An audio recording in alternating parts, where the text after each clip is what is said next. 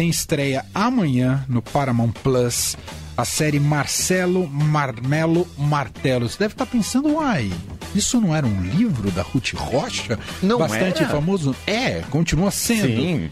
Se não me engano, o mais icônico. É que é difícil falar mais icônico da Ruth Rocha, né? É difícil. Me lembro que na Feira do Livro, aqui em São Paulo, tinha um stand Ruth Rocha, né? É, É, exatamente. e aí exatamente. você via que era é, é, tanta obra boa que. bons pô, e, enfim, vendidos no mundo inteiro. É, um- são números impressionantes e qualidades de livro também geniais, como é o caso do Marcelo Marmelo Martelo. Mas a novidade é que é a prime primeira obra da Ruth Rocha que ganha essa adaptação audiovisual. Estreia amanhã no Paramount Plus e também na Nickelodeon Brasil. E a gente vai falar um pouquinho mais sobre a série, conversando a partir de agora com o diretor-geral dela, o Eduardo Weisman. Tá aqui com a gente. Tudo bem, Eduardo? Seja bem-vindo. Oi, tudo bem? Boa tarde. Tudo bem, pessoal? Tudo ótimo. Obrigado tá aqui. Bom, primeiro, como é que foi convencer a, a Ruth Rocha? Foi fácil, Eduardo? Caramba, não. É, quando surgiu essa ideia, na verdade, de adaptar o, o Marcelo, né? Era, era muito icônico e muito emocionante, né? Porque eu tinha lido esse livro na minha infância. Eu tenho um filho de 22 anos que leu na infância dele. Eu tenho uma outra filha de 18 que leu na infância. Filhos de amigo leram. Então todo mundo conhece esse livro, né? Uma responsa gigante. E aí a gente teve primeiro uma conversa com a Ruth, com a filha dela, a Mari Rocha, e o que a gente se comprometeu, e eu acho que foi aí que a gente conquistou a Ruth, foi a seguir principalmente os valores é, éticos, morais, os sentimentos que a Ruth desenvolve. Né? Então eu acho que foi aí que a gente selou uma parceria, que a coisa mais importante é que a essência do pensamento da Ruth, da obra da Ruth, tivesse preservada. Então, eu acho que foi aí que a gente conquistou ela. Sensacional. Em, em algum momento deu medo de mexer numa obra tão Total. icônica? Total, total. Até, até o momento que ela foi ver ah, o primeiro o primeiro corte deu medo, mas a gente foi conquistando a Ruth aos poucos, na verdade. A gente, eu comecei esse trabalho com duas parceiras incríveis, a Alice Gomes e a Tamires, roteiristas. É, Tamires Gomes também, as duas roteiristas. A gente começou, quando surgiu essa possibilidade e, e de adaptar a obra da Ruth, o Marcelo, a gente começou a pirar nesse universo, a ler tudo da Ruth, ler tudo da obra do Marcelo, porque o Marcelo, na verdade, Marcelo Mar Marmelo Martelo, é muito icônico, mas ele é um conto muito pequeno, né? Ele é um Verdade. conto pequeno. Tem alguns outros contos é, da turma do Marcelo, mas são histórias muito pequenas, muito pequenas mesmo, e, e- e nem por isso ela, é- e, e mesmo assim elas fazem parte do imaginário das pessoas de uma maneira muito forte, muito forte. E a gente tinha um desafio que não era fazer um longa, era fazer uma série de 13 episódios de 26 minutos, né? Uau! Então, a gente leu tudo e foi pensando da obra da Ruth tudo que a gente podia usar para engrossar o caldo da nossa história, né? Porque só o livro do Marcelo, ele não, não sustentava né? não, a, a nossa história. Então a gente foi pensando e foi criando um universo muito próprio, mas muito ancorado nas criações da Ruth. E um universo fundamentalmente da aventura e da inventividade. E, e- e o processo de escolha de elenco, porque não só o Marcelo, mas o trio, tem um trio que é, digamos, mais protagonista, não é, Eduardo? É, tem, tem. É a turma do Marcelo, né? O Marcelo, o Catapimba, a Gabriela e a Terezinha. É, e a gente sabia, quando começou a andar o processo, né, que os roteiros foram ganhando forma e que a gente estava muito feliz com os roteiros, tinha uma coisa que eu tinha certeza que eu não podia errar, que era nesse elenco, nesse elenco infantil. Né? Então, é, num processo de criação desse, a gente tem muitas dúvidas e tal, mas essa certeza eu tinha, que a gente não podia errar. E a gente foi muito parceiro, todos nós, né? Assim, eu como diretor-geral, a Coyote, que é a produtora, a Paramount como, como canal, né? É, exibidor do projeto, de saber que a gente precisava um tempo para isso. E a gente se dedicou mesmo a fazer uma investigação. Primeiro, a gente recebeu milhares de vídeos de crianças pedindo para elas só se apresentarem, dizendo que gostavam, que não gostavam. Foi um processo muito, muito, muito minucioso e, e, detalhado, sabe? Então, primeiro a gente recebia milhares de vídeos, milhares, e a gente ia pensando quem a gente achava que tinha um potencial, a gente pedia um outro vídeo, e um outro vídeo, e um outro vídeo, e nesse processo é, a Maria Farcas e o Tom Hamburger se juntaram no processo, né, que são diretores da série, diretores de episódio, a gente ia indo trocando, e, e também uh, o, lá, lá, enfim, o, o pessoal do casting, né, da, da The Casting, que foi incansável para achar com a gente esse elenco, né, o Diogo, é, que ajudou muito a gente de maneira incansável. E aí a gente chegou num grupo, que era um grupo maior. E tinha uma coisa que esse grupo precisava da liga, né? Essa turma precisava da liga. E ainda era época de pandemia, né? Que a Nossa. gente esquece, mas era época de pandemia. E aí a gente começou a fazer uns encontros virtuais com eles. E aí no início eu só queria ouvir dos sonhos deles, das vontades deles. E a gente foi, foi, foi, foi, foi. Até que a gente tinha um grupo de mais ou menos 40 crianças que a gente começou a trazer para encontros presenciais.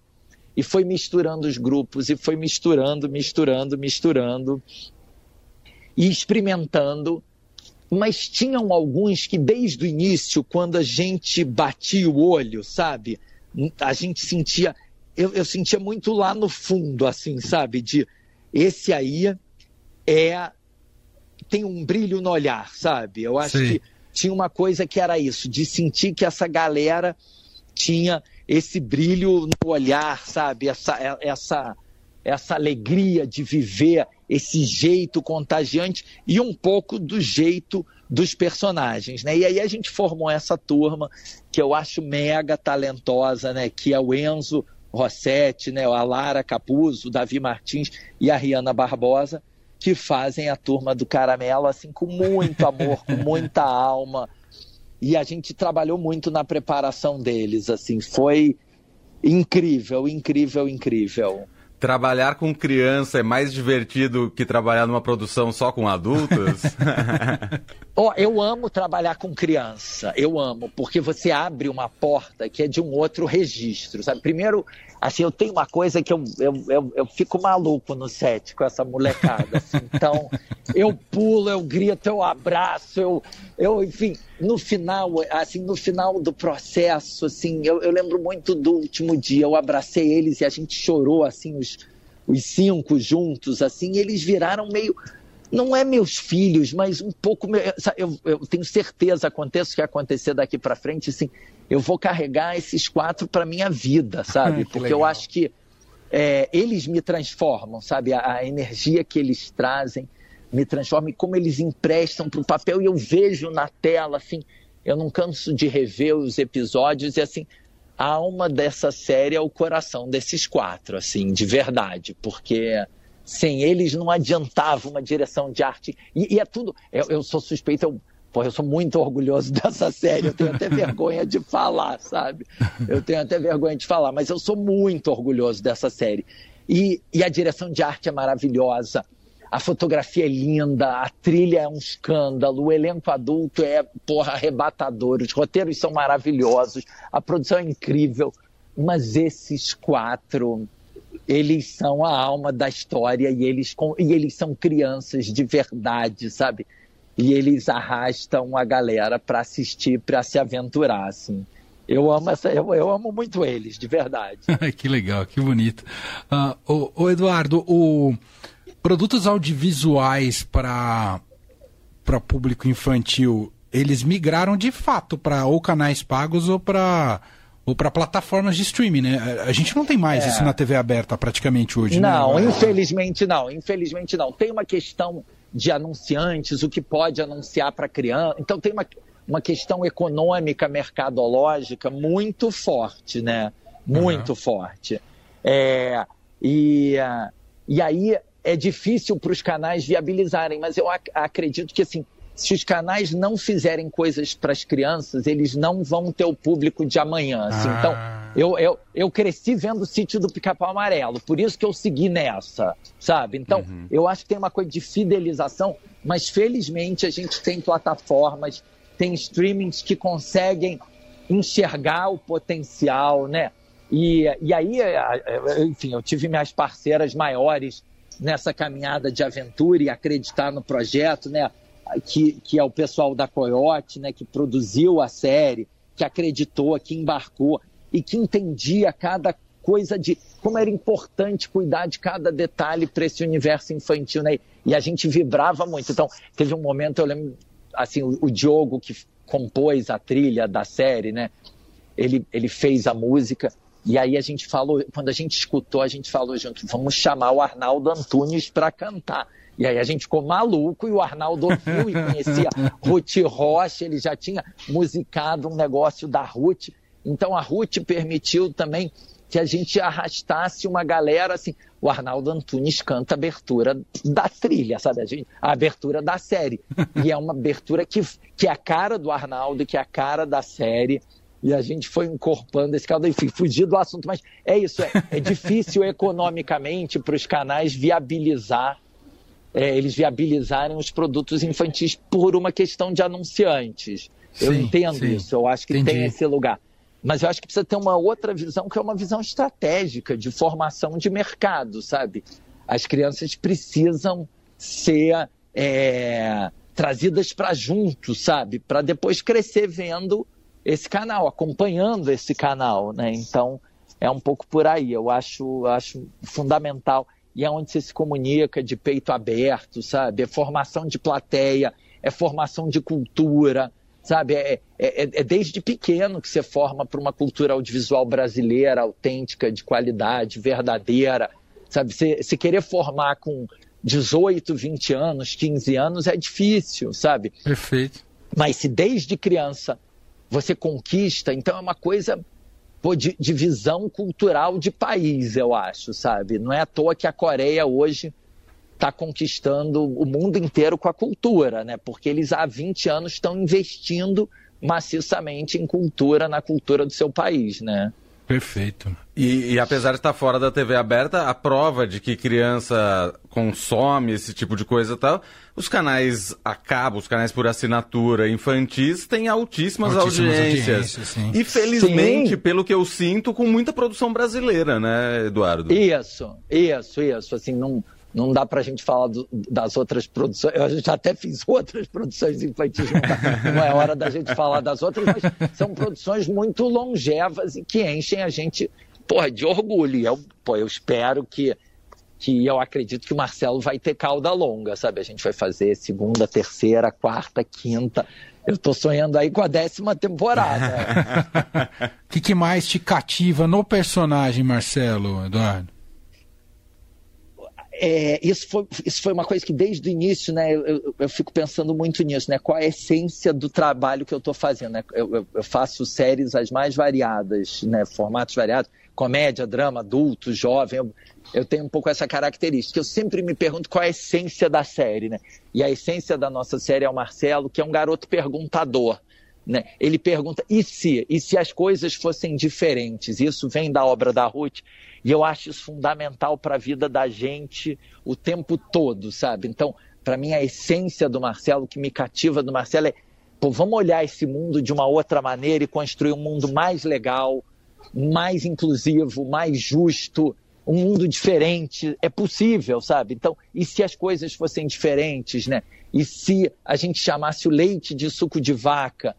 É, e, né, e, e, e, se saísse achocolatado de todas as torneiras? Né? Então, o convite a pensar diferente, né? E se a gente pudesse inventar um catavento que desazarasse a gente, né? Então, é, que são as questões que uh, todo mundo vai ver na série, a gente construiria um mundo melhor, né? Então a gente tem que o tempo todo se perguntar, e se as coisas fossem diferentes, e essa é a essência do Marcelo.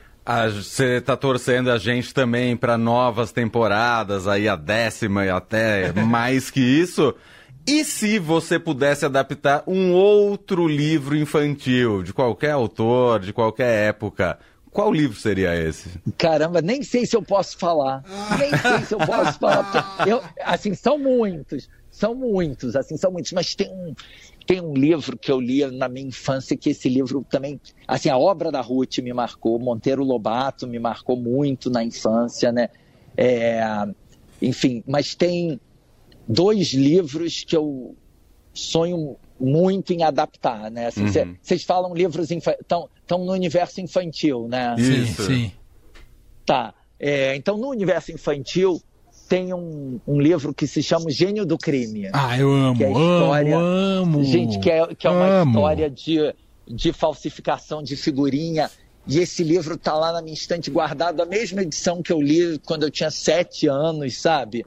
E... Uh, e eu tenho um sonho enorme de adaptar, sabe? Porque eu acho que é, é uma história fascinante, fascinante, fascinante. Assim, que nem sei, eu nem sei se se tá com alguém esses direitos, sabe? Esses uhum. direitos estão com alguém, com alguém, desculpa, mas é, eu, eu, sonho muito em adaptar. E tem um outro livro, vou falar aqui, que é um livro mais adolescente, que é um outro sonho para eu adaptar, que é o Mururu no Amazonas, que é um livro da Flávia Lins, que é uma outra parceiraça minha, assim, uma autora infantil maravilhosa, criadora infantil, que foi parceira também nessa série, que é um, um livro de uma viagem de uma menina num barquinho no Amazonas, onde ela se descobre mulher. Então, é um, é, são, são dois sonhos. Assim, o Mururu é um livro recente, e o gênio do crime para uma galera Nossa, menor assim. gênio do crime é Eu genial. acho que eu vou fazer. eu, eu tenho esse sonho.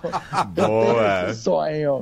É uma belíssima escolha. Foi é. muito marcante também na minha trajetória, o gênio do crime. Nossa, é incrível esse, é, esse livro. É, é. é muito bom.